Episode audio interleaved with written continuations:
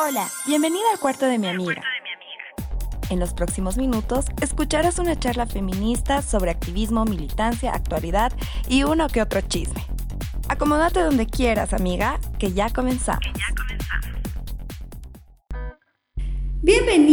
Bienvenidos y bienvenides todos a el nuevo episodio del cuarto de mi amiga. Estamos muy emocionadas de eh, presentar este nuevo capítulo eh, y continuar con este hermoso proyecto. Mi nombre es Maita Borja y el día de hoy vamos a eh, tener un espacio muy bonito, muy interesante, artístico también. Así que chicas, ¿cómo están ustedes? Bienvenidas. ¿Cómo estás Fabi? ¿Cómo estás Zule?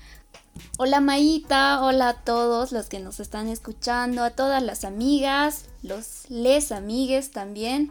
Estamos iniciando el episodio número 23 y bueno, anticiparles que este podcast, esta temporada va a finalizar el episodio número 24. Así que nos quedan nuestros dos últimos de esta temporada. Y bueno, estamos contentísimas de poder presentarles a una nueva cuata, una nueva amiga que nos vendrá a hablar de su de sus cachivaches, la estaremos conociendo y también de un tema muy interesante vinculado al feminismo. Y bueno, ¿cómo estás tú, Zule? Súper bien, chicas, muy contenta. Me, me, encanta que, bueno, así como si nada, el cuarto de mi amiga ya está a punto de cumplir los seis meses, ¿no? Y hemos estado conversando con un montón de mujeres, de cuatas así hermosas, alucinantes. Y hoy día no es la excepción, estamos con otra cuata así maravillosa. Y bueno, estamos eh, creo que con muchísimas ganas de poder darle al, a la charlita con ella. Y, bueno, yo creo que ya la, ya la vamos presentando, ¿no, chicas? Así es, querida Zule. Bueno, el día de hoy nos está acompañando Ros Amils. Ella nació en Madrid en 1980. Ros es librera y editora de La Libre. Es una esta es una librería social en Cochabamba, Bolivia, donde además vive, ¿no? Eh, es parte del equipo de La Brava, y es activa en el, el, aquelarre subversiva y la comunidad de música autóctona de Warmis, eh, mujeres, mujeres Warmi Pachacuti, perdón. Colabora con otras organizaciones feministas y lesbianas de Bolivia. Ha publicado en Buenos Aires Poetry, eh, Accidental número 12, Poetas Bolivianas, y en y en el Distopias Feministas. Bienvenida querida Ros, qué lindo tenerte el día de hoy en este espacio. Eh, creo que se me ha ido eh, algunos nombres, así no los había escuchado. Así que qué bueno tenerte aquí para que nos cuentes sobre todo este bonito trabajo que, que nos estás presentando. ¿Cómo estás? ¿Cómo te trata la cuarentena? Hola chicas, qué buena onda estar aquí. Eh, pucha, la cuarentena me trata como a todas mal. es una mala cuarentena. Hay que buscarle su lado amable. Eh, pero me encanta que por lo menos surjan iniciativas como esta. Realmente me, me parece alucinante que lleven seis meses haciendo podcast sobre feminismo. Eh, y que la armen y la logren ustedes. Eh, aparte de que me encantan los libros, también amo los podcasts. Entonces, está buenísimo que estemos generando contenidos propios y, me encanta la propuesta y la idea y bienvenidas a mi cuarto. Bueno, en realidad es mi living, pero funge como cuarto ahora mismo. Querida Rosa, has preparado algunos cachivaches el día de hoy para compartir con nosotros y así conocerte también, ¿no? Desde, desde, desde un lado más íntimo. Contanos. Bueno, como me han pedido, he hecho sí un esfuerzo de elegir porque yo tengo miles de cachivaches, ser bien cachivachera.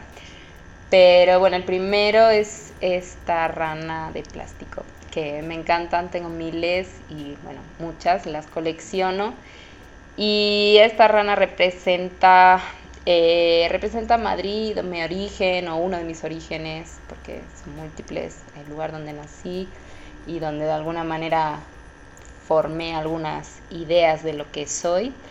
Eh, y me encantan por alguna razón las ranas y la idea de los anfibios y estos seres que pueden vivir en distintos en distintos ecosistemas, ¿no? Como tienen la capacidad de estar en muchos lugares eh, diferentes y sentirse bien ahí. Entonces, esa es una de las capacidades de las ranas, aparte que son hermosas.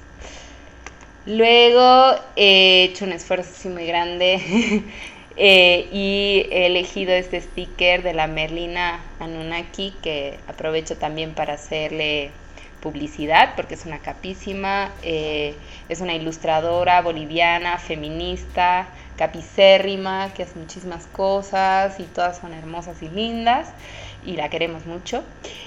Y pues esta es la suequeca de la Merlina, que a mí me, encanta, ¿no? Me encanta primero el, el concepto de la equeca, soy súper fanática de las alacitas y la idea de darle la vuelta al equeco y convertirla en equeca por razones obvias. Eh, y también está como equeca reivindicativa, ¿no? Y, y las, la equeca feminista lo que lleva, sus plantitas para el autocuidado, su megáfono para las marchas, su iglesia quemada, su spray para graffiti. Me encanta. Y su radio porque escucha podcast. pues y sí, su chulito es bien Aymar. y obvio su gato porque, porque sí. Entonces, como que, bueno, me gusta, creo que le quedó rechala el, el, el dibujín. Obviamente lleva su escoba también, brujil y un libro. Los libros son súper importantes. Entonces, bueno, me, como que me parecía súper importante mostrar de las muchas cosas que tengo acá a lo que es propio de aquí y de y de alguien que admiro mucho, ¿no? Y que, tenemos la suerte de tener con nosotras. Y por último, pues les muestro un libro de alacitas que ha hecho otra amiga capísima, que es la Lore. Eh, y hace estas cosas alucinantes con papel reciclado y, bueno, es hermoso. Y yo sí creo mucho, ¿no? En las alacitas y siempre me compro cuadernos, libros, lapiceros, todo lo que tenga que ver con escribir y leer porque pues porque es una de las cosas que me encanta hacer, ¿no? Entonces también quería compartirles esto de otra artesana de acá, de Cocha. Es un libro minúsculo, a las citas. Sí, ¿no? Y está hecho pero con papel reciclado y le han puesto eh, le ha puesto flores secas y bueno, tiene su cajita también, va dentro de una casca, caja de fósforos. Entonces, ah, bueno. Ahí ya se pueden hacer idea del tamaño. Exacto, es un libro que entra dentro de una caja de, caja de fósforos. Y bueno, es, es un objeto que me parece hermosísimo y me parece que hay unas artesanas increíbles acá y, y me, bueno, me alucina poder tener acceso a ese tipo de, creatividad y de arte tan hermoso que hace. Qué lindo, Ross. Justo en un episodio anterior hemos estado hablando y conociendo a la Merlina, que igual, así como nos comentabas, con su equeca, siempre transmitiéndonos mediante su arte lo que es ser una mujer bien armada, ¿no? Como la Ikeka, con, con spray, con tu... Ay, se me fue el nombre, ¿cómo se llama? ¿Se llama? ¿El megáfono? Sí, sí, sí. Es la, es la Ikeka que necesitamos todas para armarnos y, y seguir luchando frente al patriarcado. Además que la Ikeka tiene, tiene unos pequeños eh, misoprostoles por ahí. Tiene todo, lo tiene todo, está súper bien armada esta Ikeka, la tiene clara. De hecho, también tengo por ahí mis alacitas de misoprostol que hizo la que larga algún año, así que hay que estar preparada para todo. Qué hermoso, sí, yo de ahí los había visto. Perfecto. Buenísimo. A mí antes de, pasar a la, a la, conversación ya así seria en la que nos vas a venir comentando temas súper interesantes, eh, quisiera preguntarte acerca del, de la comunidad de música autóctona de mujeres Warmi Pachacuti, que la Maíta estaba presentando. Tal vez podrías contarnos un poquito acerca de esto, no sé, qué haces, si tocas algo. Pues la comunidad de, de Warmi Pachacuti existe como más o menos desde hace 15 años, tal vez un poco más. Em, nació aquí en Cochabamba de la iniciativa de varias compañeras que querían eh, en esa época decirse feminista era bien complicado, ¿no? Entonces querían trabajar el tema de mujeres, eh, con mujeres jóvenes, eh, pero no en espacios en los que las mujeres no se sintieran muy cómodas, ¿no? Entonces una de las formas era a través de, la música autóctona y de la reivindicación de nuestro lugar eh, dentro de, de la música autóctona. Y yo pues cuando llegué aquí a Cochabamba eh, las conocí políticamente y me encantaron y, entré a formar parte hace ya como muchos años, 12 años, algo así. Y, y, somos pues comunidad en el sentido de que nos acompañamos, hacemos reflexión política. Sí es verdad que no somos una organización que se declara feminista porque ponemos también en duda eh, el hecho de que el feminismo como concepto sea algo que unívoco, que tenga que ver de, que tenga que venir del norte, de, del norte global, ¿no? Entonces, algunas nos declaramos feministas como yo y otras eh, se declaran luchadoras por los derechos de las mujeres, ¿no? Somos muy diversas, hay, hay de todo ahí y realmente es un espacio de, para mí ha sido un espacio de hermandad, de aprendizaje muy fuerte de lo que es eh, ser mujer indígena, que evidentemente yo no lo soy, pero sí he tenido la suerte de poder compartir con mis compañeras, conocer sus experiencias y sobre todo eh, luchar a través de nuestra música, por un lado para poder ser aceptadas dentro de, de las comunidades de música autóctona no ha sido nada fácil. Eh, nos han criticado mucho el hecho de que, de que las mujeres no debían tocar por diferentes tabús y razones supuestamente culturales. Y hemos tenido que luchar y pelear por nuestro lugar en esos espacios y también eh, por nuestra autonomía y eh, lo que hacemos es tocar música autóctona, sobre todo sicureada y tarqueada, pero también hacemos italaques y, y algunas logran hacer otros instrumentos. Yo llego hasta ahí por ahora. Em, y lo que, lo que nos gusta hacer mucho es transgredir eh, como reinventar las letras de músicas eh, autóctonas que ya existen para poder hablar sobre eh, temas que tienen que ver con, con las mujeres, ¿no? desde la rebeldía festiva, que es para mí una reivindicación fundamental, eh, que la rebeldía no tiene que ser un drama, ¿no? es, es una idea que María Galindo también plantea y muchas feministas latinoamericanas y bolivianas y del mundo también pero yo siento que aquí en Bolivia es muy fuerte, que la fiesta es también reivindicación, ¿no? Entonces tenemos que luchar por nuestro lugar y lo bueno de tener comunidad es que eh, nos ayudamos. Entonces no vamos a las fiestas desprotegidas o solas, sino que nos acompañamos y, nos ayudamos para poder realmente ser libres, ¿no? Libres y seguras. Y bueno, pues hacemos eso, cambiamos las letras, tocamos en diferentes, tocábamos en diferentes espacios eh, y también nos reunimos para, pensar y reflexionar sobre lo que queremos, lo que deseamos eh, como mujeres eh, bolivianas. Maravilloso, querida Ros. Gracias por compartirnos esa parte y además la mirada de esta comunidad. Y qué bueno saber que estamos en un país que, que dentro de todos sus peros, que son millones en torno al, patriarcado, hay esta, articulación, esta organización de mujeres que están formando lo, lo necesario y lo importante para ir en contra de todo un sistema terrible que nos está consumiendo en Bolivia, que es el sistema patriarcal. Eh, a través de este discurso o esta formación política que tenemos en estos espacios. Así que eso es maravilloso. Me parece importante y necesario. Así que gracias Ros por compartir y también eh, a las personas que nos están escuchando.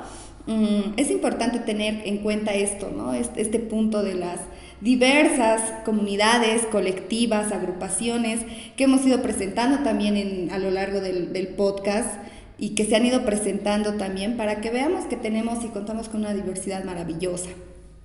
Ahora sí, Fabi, no sé si quieres entrar a la charla seria, que no es tan seria en realidad.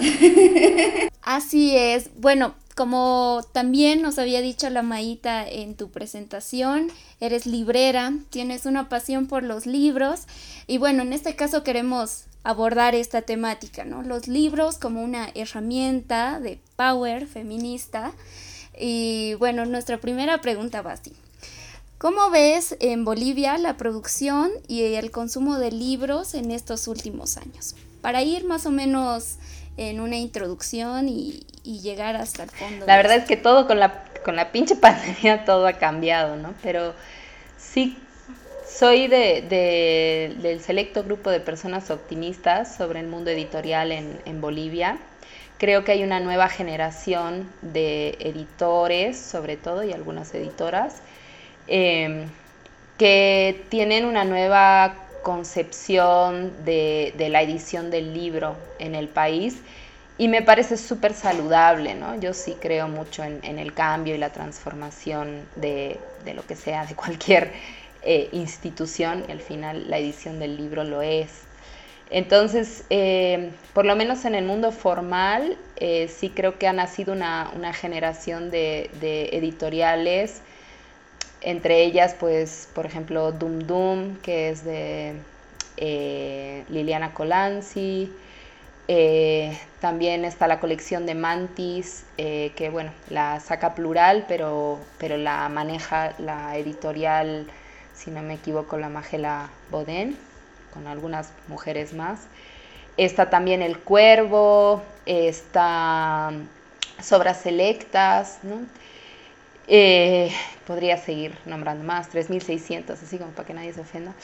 Eh, y, yo creo que tienen una, nueva visión de lo que es el, mundo editorial, eh, tal vez más profesional, profesional en el sentido de que realmente se quieren dedicar a esto, ¿no? Y, y yo pienso que eso es algo muy, muy positivo y muy bueno, que además ha tenido la capacidad de traernos, pues, libros, primero darle la calidad que se merece la producción nacional, que yo sí creo que era algo que era, eh, era justo y necesario darle, la calidad y también la difusión y la distribución, porque es algo bien complicado, tú puedes sacar todos los libros que quieras, pero luego si la gente no los lee no, no tiene mucho sentido. Y, siento que eso es algo que poco a poco se va construyendo, ¿no? Obviamente la pandemia nos ha colocado a todas en un lugar bien, bien complicado y concretamente el mundo del libro es, pues, es complejo porque la pandemia viene profundizando una crisis económica que ya teníamos de antes y eso pues a cualquier rubro no le ayuda y concretamente al libro en un contexto como el nuestro siendo un producto que no es de primera necesidad pues bueno lo coloca donde lo coloca. Eh, pero igual yo, yo, soy optimista no yo sí creo que, que hay, hay mucho por, por hacer y que se está empezando a hacer de alguna manera y me gusta mucho formar parte de esa, de esa nueva corriente con, la Libre, tanto como editorial como como librería. Eh, como han dicho, a mí lo que, lo que me encanta es vender libros, ¿no? A mí me gusta mucho hablar con la gente, saber qué les interesa, poderles recomendar cosas, me, me encanta, o sea, me hace muy feliz, me llena el corazoncito. Eh, y también me gusta traer cosas que de repente en nuestro contexto son, son difíciles de, leer o de acceder, ¿no? Para mí los libros son, son muy mágicos, ¿no? Nos realmente nos permiten entrar en contacto, ¿no? Ahora que vivimos en un mundo hiperconectado, eh, creo que nos da otra cualidad de conexión también, ¿no? Un poco más a profundidad. Entonces, eh, ese sería mi optimismo, ¿no? Es, un, es un optimismo, no sé, no voy a decir que voy a tirar cohetes, pero sí creo que hay algo ebullicionando y transformándose, lo cual sí creo que es positivo. Y además, en lo que yo pienso que las mujeres tienen un lugar preeminente como autoras editadas y como editoras también, ¿no? Entonces, eso para mí es, es interesante. Luego el, el, mundo del libro tiene muchas vertientes, ¿no? Ahí, claro, yo creo que eh, en Bolivia ahora con la crisis va a volver a resurgir el fanzine, ¿no? Y eso para mí también es algo muy positivo, que haya diferentes formatos, diferentes, em, diferentes estilos, ¿no? Otra editorial que yo incluiría dentro de esa corriente es Hierba Mala Cartonera, eh, que es una editorial que yo admiro mucho, lleva muchos años trabajando en Bolivia y busca, em, bueno, pues que, lo, que los libros puedan llegar de manera más accesible o que ciertos autores y ciertos contenidos puedan llegar de manera más accesible al público en general, ¿no? Y ese trabajo me parece muy hermoso, ¿no? Además hacen libros artesanales. Pero luego toda la movida under, digamos, under, under, que, que maneja fanzines, que maneja otro tipo de formato. Yo espero que resurja porque me parece fundamental. O sea, yo creo que la industria editorial, y lo pongo entre comillas gigantes porque Bolivia no tiene una industria editorial, por suerte, tiene algo mucho más eh, fructífero y, más pequeño, lo que pasa es que es más difícil vivir de ello. Em, la industria editorial es súper limitada, ¿no? Solo publica a los y las autoras, ¿no?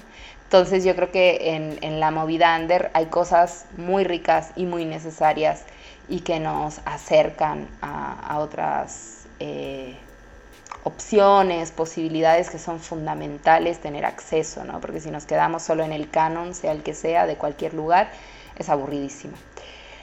Entonces, eh, yo, yo creo en las crisis, ¿no? Sí creo que son duras y que son difíciles, pero pienso que un lado positivo a lo que le podemos sacar es, es esto, ¿no? Que, que resurjan otros formatos.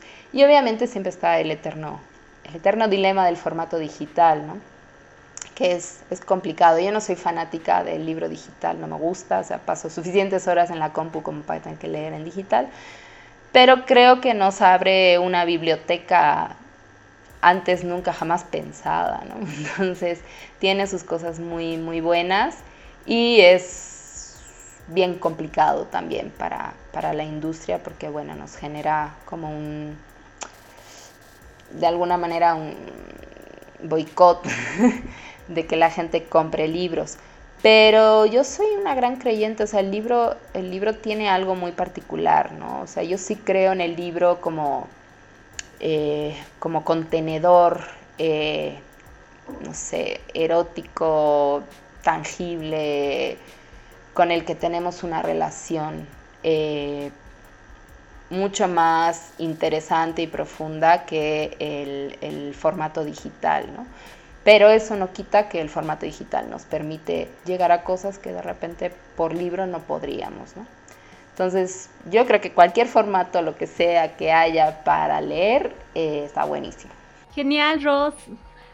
Muy rico lo que nos comentas. Em, y bueno, acerca de esa ebullición que nos ibas eh, indicando con nuevas, ah, eh, nuevos espacios de emprendimientos em, desde las editoriales y el trabajo que está ocurriendo en Bolivia, queríamos hacerte la pregunta un poco más específica y cómo estás viendo que se mueve esto en cuanto a la producción em, de, literatura, de editoriales, eh, desde las mujeres y cómo se está además eh, qué es lo que buscan las mujeres en los libros. Tú eres librera, te charlas con un montón de gente.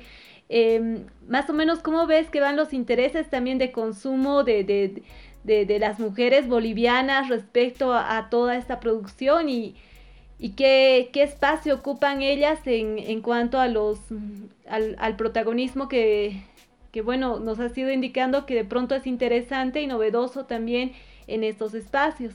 Pues sí, yo, yo creo que es, o sea, a ver, yo siento que en Bolivia eh, en los últimos 10 años ha habido una transformación en cuanto al eh, lugar público que manejan las mujeres, ¿no? Y yo creo que eso es algo decididamente positivo. También creo que hay un, se ha quitado un tabú sobre la palabra feminismo, ¿no? Y yo soy muy, muy optimista de que las nuevas generaciones se reivindiquen feministas, quieran aprender, eh, quieran profundizar sobre este tema, eh, sobre esa perspectiva, sobre esta lucha y quieran armar también su, propia, su propio conocimiento y dar a conocer sus perspectivas, ¿no?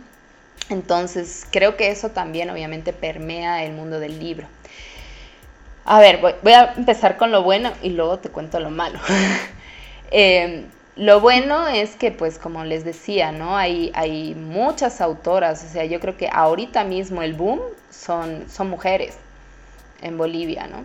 Eh, a nivel de literatura sobre todo, pero también a nivel de análisis, ¿no? Yo pienso, por ejemplo, en en la producción literaria que tiene la María Galindo, ¿no? O sea, mm, me parece que eso obviamente responde al trabajo de años que ella tiene, pero eh, no es para nada despreciable el lugar que tiene como, como escritora eh, y también, bueno, que tiene mujeres creando como editorial, por poner un, un ejemplo de algo muy particular boliviano, ¿no? Eh, el caso que les ponía de Liliana Colanzi, que por un lado es escritora, eh, se declara feminista, ha sacado su editorial que es Dum Dum, que si bien se especializa, en, narrativa y no específicamente en autoras, pero sí ha traído varios libros de autoras que si no, no hubiesen llegado. Eh, ha sacado, por ejemplo, la edición de... Ahí se me fue el nombre. la, la desobediencia que es una compilación de textos eh, feministas de autoras bolivianas. Em, igual como les decía, Mantis Narrativa, ¿no? que ha hecho este esfuerzo por compilar y traer autoras latinoamericanas sobre todo y editarlas en Bolivia con unas ediciones realmente hermosísimas. ¿no? Entonces, yo creo que hay un lugar muy, muy preeminente y muy importante. Ahora, el lado negativo de eso es que, pues, eh, los libros no es como nada en este mundo están exentos del capitalismo. El capitalismo siempre va a sacar su propio provecho.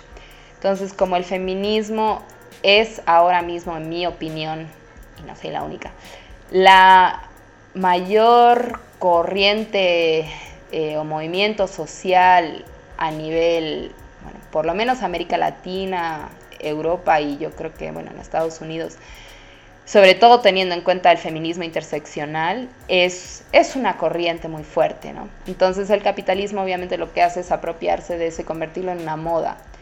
Y esa moda pues tiene cosas aberrantes.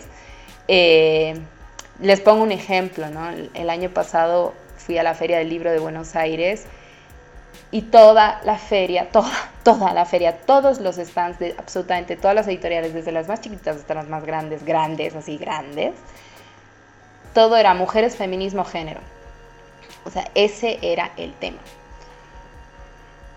Y claro, era como que, duro que se apropien de, tu lucha, eh, porque sabes quiénes están detrás de esas empresas qué duro que te conviertan en, un, en, un objeto, ¿no? O sea, eh, autoras que son muy importantes y que han aportado muchísimo al, feminismo se acaban convirtiendo en algo vendible.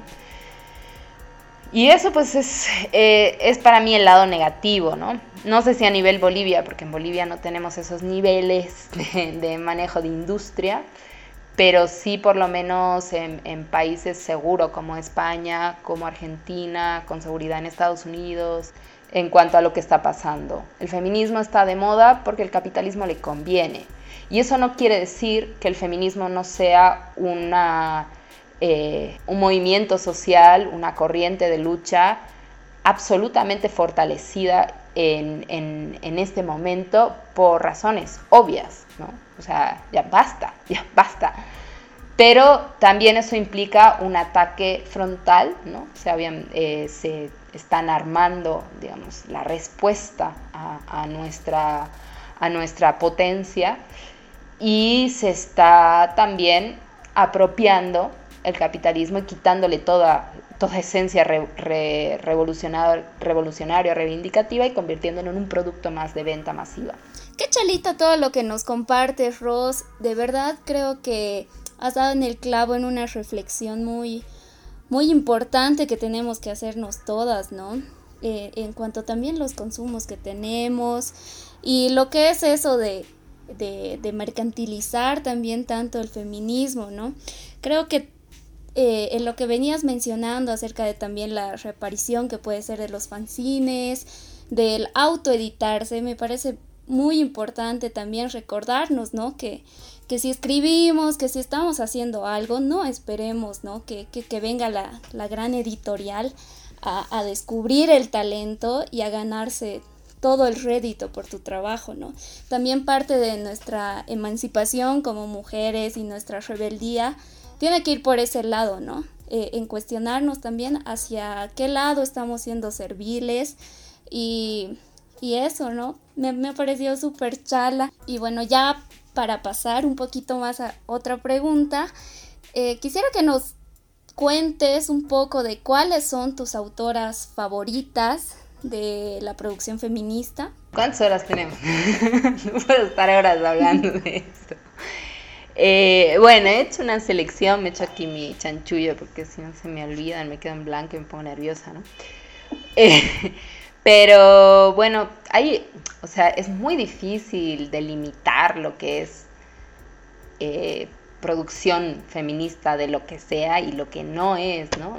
Hay algunos clásicos que son como sí o sí hay que leer eh, pero luego creo que hay, miles de cosas por explorar que de repente no se pintan como feministas, pero hay ahí contenidos que son claramente feministas y, te, te llegan desde otro lugar, ¿no? Eh, a ver, bueno, yo la primera que voy a mencionar, porque luego vamos a hablar de las autoras o de los libros que recomiendo, ¿no? Pero así. A la primera que voy a mencionar es a la, a la Alison Speeding. Yo soy muy, muy fan de, su trabajo y yo creo que sí creo que es algo que tendríamos que leer todas, tanto su producción literaria como su producción ensayística o de investigación. Eh, otra autora que me, que me bueno, la razón por la que me gusta mucho Alison Speeding es porque yo creo que hace un es una muy buena analista de la realidad boliviana sin caer en romanticismos, ¿no? Es, muy crítica, y, pero también tiene un, eh, una reivindicación y no sé si llamarlo optimismo es la palabra, por, ahí me putea por decir eso, pero sí tiene un lugar de reivindicación de eh, lo indígena y específicamente de la mujer indígena, pero sin caer en simplificaciones y en romantizaciones, ¿no? Y eso para mí es súper importante, ¿no? Porque si nos quedamos con estereotipos fáciles, eh, bueno, son útiles como eslogan, digamos, y como pues eso es lo que hace el capitalismo, pero en realidad lo que queremos es profundizar, ¿no? Y poder entender para ver qué es lo que estamos realmente reivindicando y qué cosas no estamos reivindicando, ¿no? Entonces, yo re fan y obviamente mi libro favorito, bueno, me gustan todos, pero para mí de cuando en cuando Saturnina es así, es un libro que he leído varias veces porque me, porque me hace vibrar así todo, todo mi ser, me encanta su,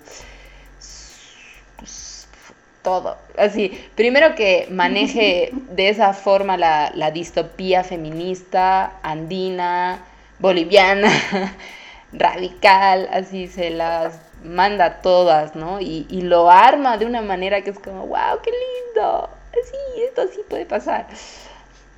Y aparte el personaje mismo, o los personajes que arma, tanto de Saturnina como de eh, Fortunata, eh, como de todos los personajes que hay ahí, son hermosos, ¿no? O sea, lo que saca a relucir sobre las mujeres bolivianas es muy interesante. Eh, y cómo también critica las instituciones indígenas, ¿no? patriarcales, porque el patriarcado también existe en el mundo indígena, eh, y también cómo se van institucionalizando y anquilosando a pesar de procesos revolucionarios como el que ella plantea, ¿no? Solo diré que para mí ese libro es, no sé, es una lectura necesaria en la coyuntura y en el contexto que, que venimos viviendo últimamente en Bolivia. Ahí lo dejo. Igual yo creo que hay que leerlo siempre, pero ahorita nos da luces para entender cosas de una manera mucho más profunda. Otra autora a la que me encanta es la Silvia Federici. Me gusta, yo sé que está, es así, es como una de nuestras gurús. Eh, pero me gusta mucho por la claridad con la que habla, porque a pesar de escribir académicamente tiene un compromiso muy fuerte con, con los movimientos, con las reivindicaciones, con la lucha de las mujeres y la lucha feminista, porque es una persona muy cercana, ¿no? No se, la, no se manda para nada la parte, es, es una académica cercana y yo creo que eso es tan importante para generar una academia que realmente no sea útil y que no sea papo vacío, que no sirva de nada. Eh, otra autora que, me gusta mucho y yo sé que siempre, obviamente, siempre va a salir a colación es la Virginia Woolf, pero a mí me, me encanta. Me encanta primero por sus propuestas innovadoras en, literatura. Yo creo que las mujeres realmente hemos aportado muchísimo, y bueno, en su época han aportado muchísimo al modernismo y a la transformación de la literatura y a la importancia del sujeto, eh, del sujeto narrador o del, del personaje y de la riqueza de los personajes que el modernismo nos plantea y del cual ella es un exponente así increíble. Y bueno, uno de los libros que a mí más me gusta de ella es el de Tres Guineas, ¿no? Si bien siempre la gente habla de una habitación propia, creo que me toca hablar el próximo jueves de una habitación propia, em, pero a mí me gusta muchísimo más Tres Guineas, en primer lugar por cómo maneja la ironía, o sea, yo sí soy una firme creyente en el humor, ¿no? El humor para transmitir ideas. Y Tres Guineas es, muy irónico sobre eh, el patriarcado y cómo funciona, y el patriarcado colonial también, ¿no? Si bien obviamente ella es, es una mujer inglesa de clase media, eh, digamos, privilegiada, eh, sí tiene la capacidad, la, audacidad para analizar lo que significa la colonia y su relación también con la lógica eh, patriarcal. Y por eso yo también creo que hay, hay que leerla y la recomiendo mucho. Eh, otra de mis autoras favoritas, bueno, de verdad, de verdad que puedo pasar horas hablando de esto, pero es Gloria Azandúa, que tiene varios libros de poesía. Eh, pero uno que a mí siempre me ha marcado mucho es el de Borderlands o La Frontera. Es un libro que está escrito en, bilingüe. Ella es una autora chicana, eh, bueno, era, eh, ya ha fallecido. Y, y, lo que me gusta de Gloria es como a través de la poesía permite explorar esta, esta realidad, de lo que yo hablaba del anfibio, ¿no? De, pertenecer a varios mundos y ser parte de varios mundos. Y, yo creo que ella lo logra hacer de una manera muy, muy potente, fuerte, a la vez que desde la sutilidad que tiene de alguna manera la poesía. Eh, y es una autora muy situada en, su, en su lugar, en su espacio, en su territorio, lo que ese territorio como la marca, el hecho de vivir en una, en una frontera. Y a esta la voy a meter en, en autoras favoritas y no en recomendaciones para empezar porque es densita de leer, pero sí es una autora que a mí me ha gustado muchísimo, muchísimo leer y es la, la Judy Butler. Eh, a mí, para mí la noción de performatividad me resuena muchísimo, me parece muy importante, aunque es difícil de leer la jodida porque es filósofa y los filósofos no hay manera de que escriban normal. Pero bueno, es, es una autora que creo que ha planteado ideas que son necesarias y que, y que yo creo que tal vez tenemos que recuperar y releer y, y analizar biencito que siempre estaba diciendo eh, y qué nos estaba proponiendo sobre todo en el género en disputa y bueno, tiene muchos textos más, pero, pero ese es como el texto clave. ¿Y qué quiere decir esto de, de lo queer y, el, eh, la reivindicación del, de lo no binario? Y cómo eso lo podemos leer desde un lugar políticamente muy situado en relación al feminismo y como para mí aporta mucho al feminismo, pero no desde la usurpación del feminismo. Entonces, yo sí creo que es necesario entender eh, que los límites entre, entre los dos géneros binarios opcionales, eh, que nos da el sistema eh, patriarcal, son muy permeables, sí, pero eso no quiere decir que no haya ciertas opresiones que son evidentes hacia ciertos cuerpos eh, y la forma en que se nombran. Entonces, yo creo que ese es un análisis que para mí está faltando hacer acá en Bolivia, ¿no? No he encontrado, he encontrado gente que lo hace, lo vivencia en su propia experiencia personal, pero no lo estamos analizando y no lo estamos enfrentando tampoco como movimiento. Cómo desde Bolivia nos enfrentamos o queremos entender, para mí lo que fue en su momento y sigue siendo, espero que no haya perdido todo su aura, eh, la, lucha queer en el sentido anticapitalista, antirracista, eh, que, que, tuvo sobre todo en los 80 y en los 90 y lo que nos puede aportar el salir del binarismo de género sin desmerecer la lucha específica de las mujeres y la lucha específica de las mujeres indígenas eh, que es necesario em, abordar de manera específica. Entonces, para mí es más un llamado a, a empezar a cuestionarnos eso y a empezar a profundizarlo. También porque el peligro puede ser que ciertas personas se apropien. Yo lo veo, está pasando. Y esas personas no son, a mi entender, feministas porque tienen una lectura de la realidad cacho patriarcal, ¿no? O sea, no se dan cuenta de, sus, de su lugar de poder. O no se quieren dar cuenta, yo creo que saben perfectamente lo que hacen. Entonces sí creo que hay una apropiación también del discurso y de la lucha feminista. Eh, por parte de ciertos sectores, pero eso no desmerece el hecho de que tengamos que cuestionar, perdón, eh, el binarismo de género y lo que implica en nuestras vidas. Entonces, esa es otra autora que para mí es, es fundamental y es muy importante. Y ahí lo voy a dejar porque mm, no va a dar para más. Me encanta, me encanta, Ros, la pasión con la que nos has ido contando tus autoras. Em, y bueno, en, tu, en tu voz y, en todo lo que, lo que nos has estado compartiendo hasta ahorita, eh, yo me quedo así súper enganchada. Eh, yo creo que nos debemos en algún otro momento un espacio para que nos sigas contando de algunas otras autoras, porque Puchar es una de, una, una de las mujeres eh, que está así súper metida con todo esto de la, de la literatura, las editoriales la, movida feminista y, es así súper rico que podamos eh, aprovecharte este momento del diálogo del cuarto para que nos puedas ir recomendando.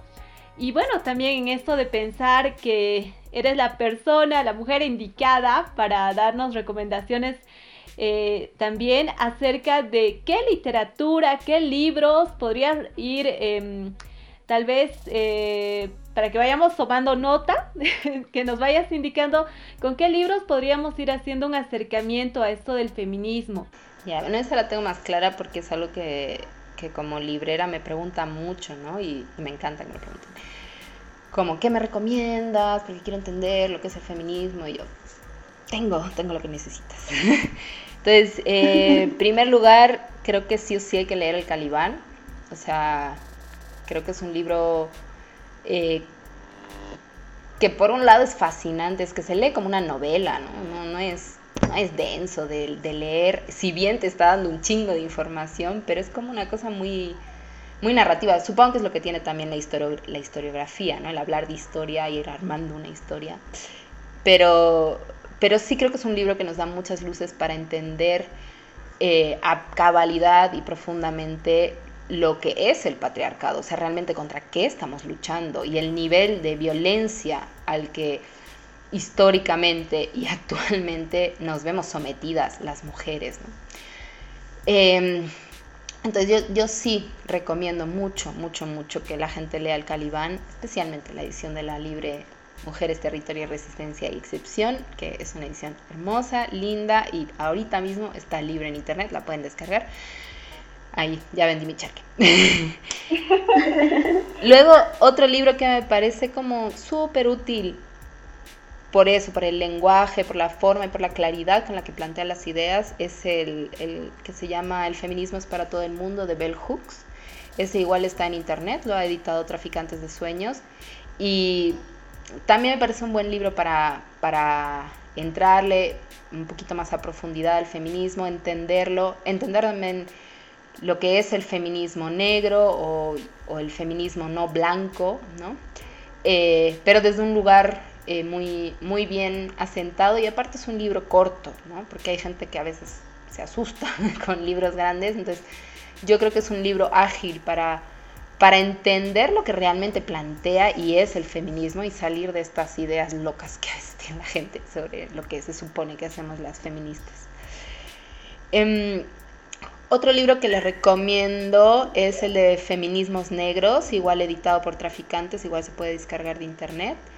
A mí este me gusta particularmente porque hace como una recopilación de textos de autoras afro de diferentes partes del mundo y, lo, y los ha traducido al castellano.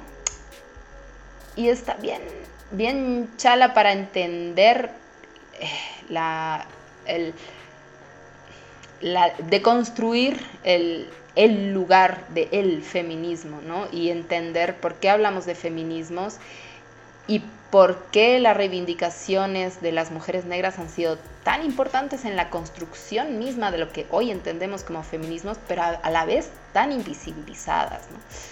Entonces, em, no tengo el dato, lo estaba buscando, de la, como el segundo que han sacado, donde hay más autores latinoamericanas pero ahí se los busco y se los paso.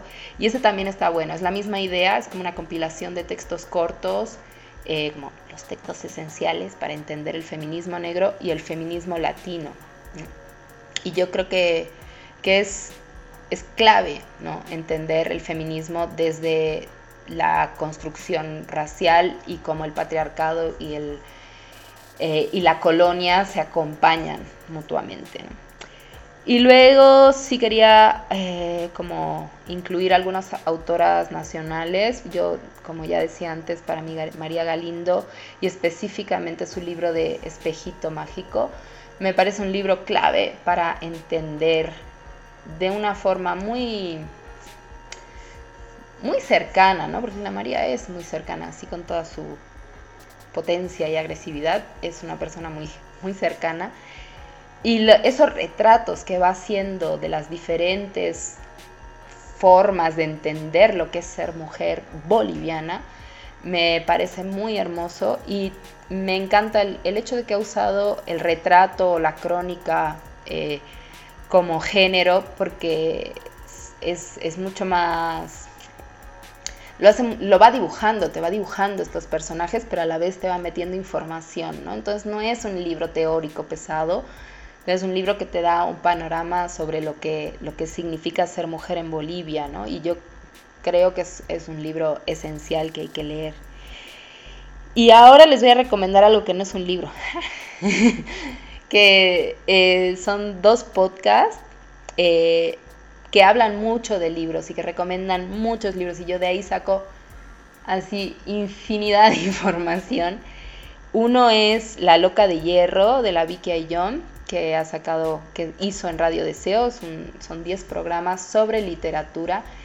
Y la doña Vicky se marca así unos programas alucinantes, yo de verdad es como, no puedo creer, son demasiado geniales, sobre diferentes temas que tienen que ver con la literatura de mujeres específicamente. y lo más lindo de la Vicky es que no se hace lío de nada, te mete así los de acá, las de allá, las de más acullá, además te mete toda la música que le, o sea, hace lo que le gusta, pero encima te lo explica de lindo. Es realmente es una cátedra en literatura feminista, sin lugar a dudas, y está ahí libre y disponible para el pueblo. Y el otro es el podcast de Sangre Fucsia, que yo soy súper, súper fan del trabajo que hacen estas chicas. Me parece que se rajan. Eh, y tienen algunos de sus programas. Bueno, me encanta el, formato que logran, la información que, que, me dan. O sea, siempre estoy anotándome así los libros, las recomendaciones, los cómics, las pelis, todo. Es como, ¡ah, qué interesante! Lo quiero todo. Y, y, y ellas, ¿no? Me, me, me, parece así como un podcast fundamental, ¿no? Entonces, eh, como yo no puedo hablar de todos los libros del mundo, ahí les dejo para quien quiera explorar esas dos opciones. Qué genial, Ross. Eh, creo que la información que nos estás dando es fundamental. Súper lindo tener eh, estos tips de una librera, así como, como eres vos que eh, conoce mucho de, de, este espacio, de este ámbito. Y bueno, hasta aquí vamos dándole un vuelco a esta, a esta segunda parte que ha sido esta charlita así bien a gusto desde el cuarto del arroz para ya entrar a nuestra recta final donde vamos a, vamos a ponernos un poquito más, eh, más traviesas, un poquito más malandras. Y, bueno chicas, ya nos toca la, la última partecita del pod. Así es, Zule. Vamos a pasar a nuestro, nuestra partecita un cacho más rebelde, ¿no? Donde nos vamos a ir mm, recomendando, aunque creo que todo este eh, episodio ha sido un, episodio de recomendaciones, de análisis. Hasta ahorita ya tenemos eh, varias, varias, eh, varios tips, por así decirlo, de dónde leer. Hasta nos has recomendado estos espacios como los podcasts para seguir con esta malandreada que es el, el militar feminista, desde el feminismo, desde los feminismos. Muy agradecidas, Ros, con, este, con, este, con este espacio de diálogo, porque sí nos has nos has nutrido bastante, nos has ayudado a, mucho. Por ejemplo, a mí me ha caído así como, ya nunca le había leído de forma bien pintoresca a la Alison eh, jamás le he leído así, yo siempre le he visto como bien académica, no, no, no, hay, que no hay que buscar ahí pura literatura, ¿no?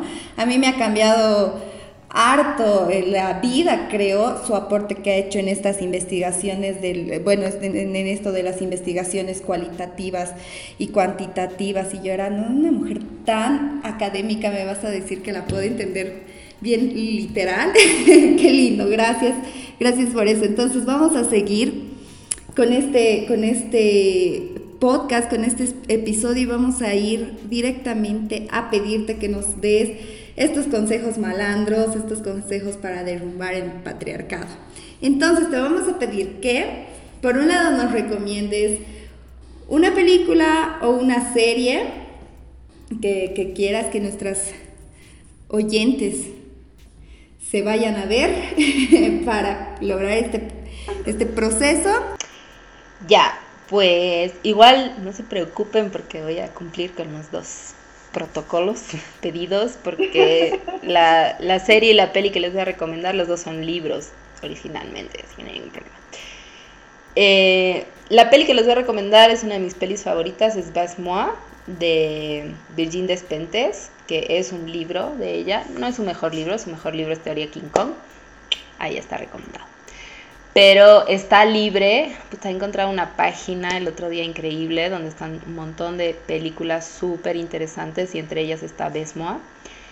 Y es, es una película súper hardcore, así punk, fuertísima, eh, donde ella pues igual que hace en teoría King Kong, ¿no? Plantea lo que, lo que piensa frente a, la sociedad de mierda en la que vivimos y la violencia con la que vivimos, pero le da la vuelta y pone a la mujer en lugar de, de la posibilidad de ser el ser violento, ¿no? Y de responder a esa violencia. Y no nos, no nos pone en lugar pasivo, ni buenito, ni. No, nos. nos para mí, a mí me muestra el camino.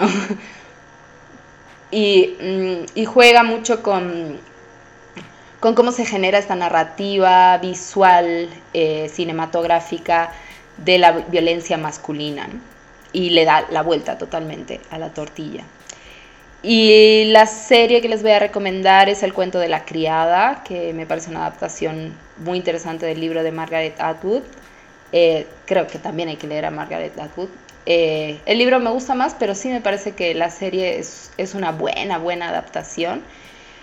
Y, sí creo que hay muchas cosas para exprimir y cuestionar y, y apuntalar y no sé, sacarle el jugo a, la serie y luego quien se anime a, leer el, libro. Y luego en, lo de música, eh, voy a sacar mi sangre española y les voy a recomendar eh, la canción Lisístrata de Gata Katana, porque, primero porque habla de la Silvia Federici y pues porque para mí es una canción así muy eh, emotiva, me gusta como me gusta cómo habla del feminismo y del lugar y de lo que queremos como, como mujeres feministas, ¿no? Como alguien que se reivindica eh, feminista y lo que eso significa, ¿no? Y si bien creo que por un lado obviamente es un estereotipo, porque es como, ay, va a ser que somos todas iguales, no, no creo, pero también es lindo sentirte identificada con, con tu manada, ¿no? Y ser parte de algo que es más grande y que te, te fortalece y te da te da poder. Y, y, luego no sé qué me están pidiendo, cómo desmonta el patriarcado en mi vida diaria. bueno, yo les voy a dar una recomendación. Eh, lean y disfruten. O sea, no leamos desde el, desde la obligación y el tedio, sino leer desde el disfrute. Para mí el acto de leer es un acto altamente erótico. Entonces, eh, entren a relacionarse con, los libros desde ese lugar y a ir pues un poco esa, esa idea de la rebeldía festiva, pero en todo, ¿no? No es necesariamente la borrachera y en la fiesta, sino todo lo que hacemos, hagámoslo desde un lugar de, deseo, de placer, de gusto, eh, porque es lo que más les jode, ¿no? Que, que, lo disfrutemos y que seamos libres para hacerlo, ¿no? Entonces, yo reivindico mucho ese lugar y ya termino con una anécdota en relación a lo que decía la Zule de cuando la gente me pide, ¿no? Esto de, ¿qué puedo leer? Y me encanta cuando vienen parejitas, en las ferias más que todo. Está la parejita y le ves la cara al men, así como de... Y la cuata así como súper ilusionada y es como de, tú, fuera. y, le, y las cuotas se llevan los libros, ¿no? Y es como, les puedes tirar guiños y, y como tú también puedes salir de esas relaciones monógamas horribles, insoportables que tú no quieres, sabemos que no quieres en tu vida. Y, y hablarles también del disfrute de aprender, ¿no? O sea, yo creo que eso es algo bien lindo, ya sea a través de los libros o, de la vida y las experiencias que nos da o de lo que nos enseñan nuestras compañeras. Eh, aprender es algo que es así cortocircuita, ¿no? Todos los, el aparato sensorial del cuerpo. Gracias, Ros. Gracias, Ros. Creo que hemos disfrutado mucho este, este espacio. Ha sido un episodio de tips tras tips tras tips, ¿no? bueno, hemos llegado al final, ¿no, chicas? Gracias, Ros, por tu tiempo. Tienes la palabra para para poder despedirte de quienes han llegado hasta este punto. Gracias y gracias por conectarnos con toda esa gente que, se anime a escuchar y, a, y sobre todo pues a, darle una chequeada, ¿no? esas cositas que hemos estado hablando.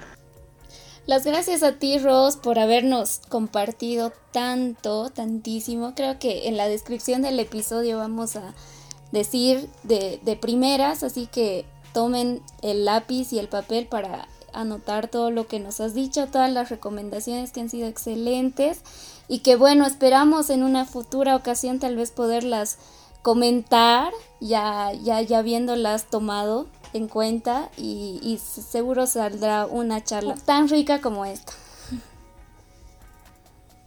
Gracias Ros y gracias a toda la gente que nos ha acompañado hasta aquí. Con nosotras hasta el eh, siguiente podcast. Y bueno, ya les anunciamos que para una siguiente temporada vamos a estar con unas sorpresas así mucho más malandras e interesantes a propósito de esto de los consejos, de lo que decía la Ros, que, que es Chalita ir reconociéndonos, ir viendo viendo, vivenciando un poco de todo esto que es el feminismo, pues el cuarto de mi amiga tiene todavía mucho más que seguir compartiendo y seguir charlando. Ya les vamos a estar contando. Muchas gracias. Gracias Ros, nos vamos May, nos, nos vamos Fabi. Hasta la próxima. Chao, chao. Adiós chicas. Chao, chao. Hasta el próximo episodio.